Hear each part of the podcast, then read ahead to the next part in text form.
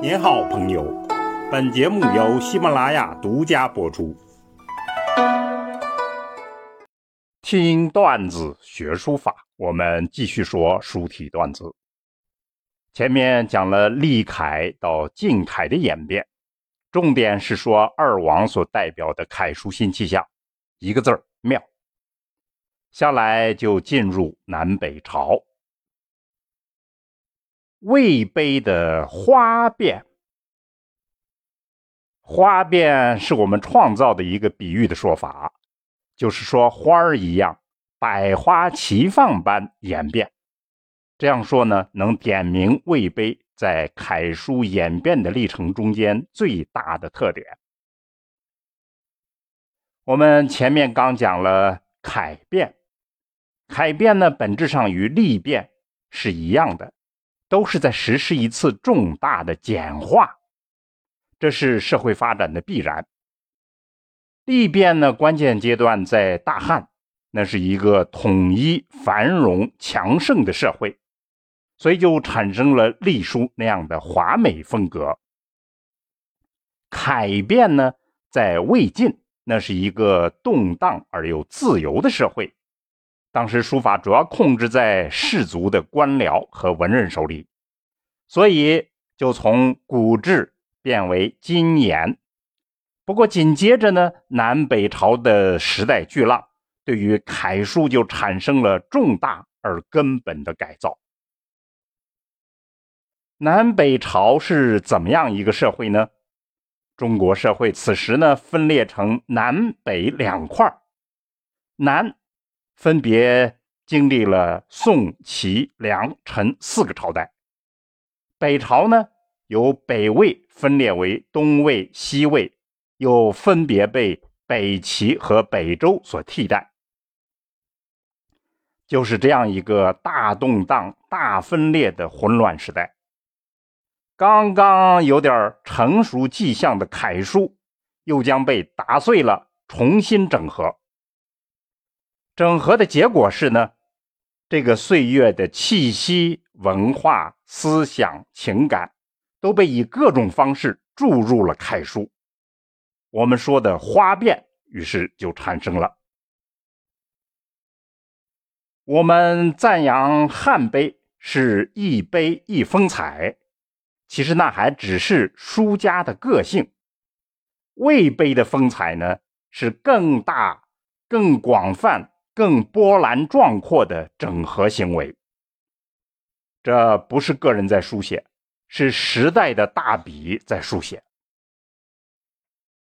一般将北朝的刻石书法泛称为魏碑。与此相对应呢，南朝的楷书怎么样呢？南朝呢，传承了二王遗风，出现了杨新、王僧虔、陶弘景等书家。我们简单提一下，就不多说了。倒是南朝的刻石书法与魏碑有一致之处。所谓一致之处呢，主要是战乱环境的影响，还有少数民族的粗犷、雄强、神秘的文化融入。下来，我们第一个要说的就是串龙岩碑，这个称为大串。与前面讲的小篆是一样的，稍微有点新的变化，它们一起形成了特殊的所谓篆体，似楷似隶，风格卓然不群，雄强貌美，刀劈斧凿，古拙方正之中呢，有一种神秘莫测的感觉。其实它是讲汉文化的篆法。历法、楷法结合起来，再加上对于少数民族地区文化的感悟，而创造了这样一种特殊书法，真可谓是奇葩一朵。第二个要说的就是易鹤鸣，一般都认为是陶弘景所书，内容是纪念他一只仙逝的鹤。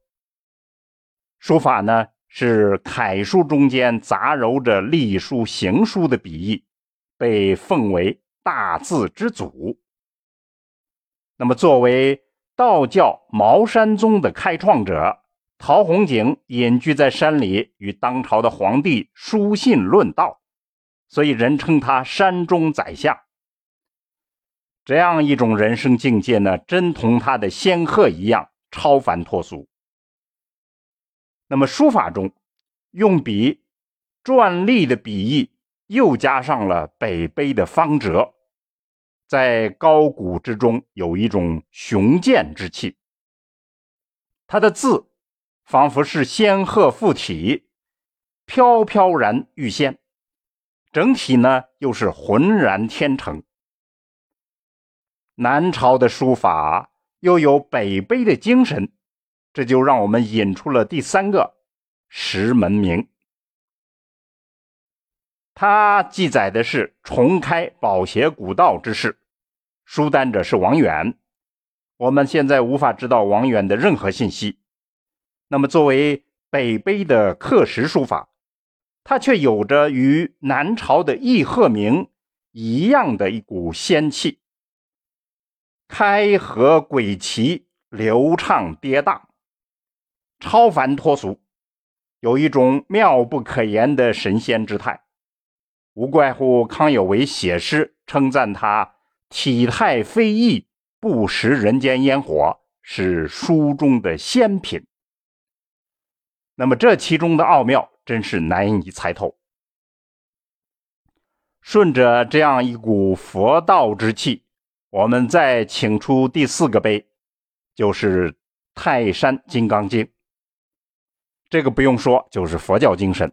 您看这个大字呢，没有纵横起伏的笔锋。却产生了雄伟磅礴的气势。这个可能与书家对于泰山的感悟有关。那么更重要的是，他完全是超脱的心态，舒展自由的笔墨，他把自己的信仰追求深藏在凝重的点画之中。这才是真正的宗教境界，宽博深远。无边无际，这个书法呢，一般认为是僧安道一的作品。我们再举第五个，吊比干碑，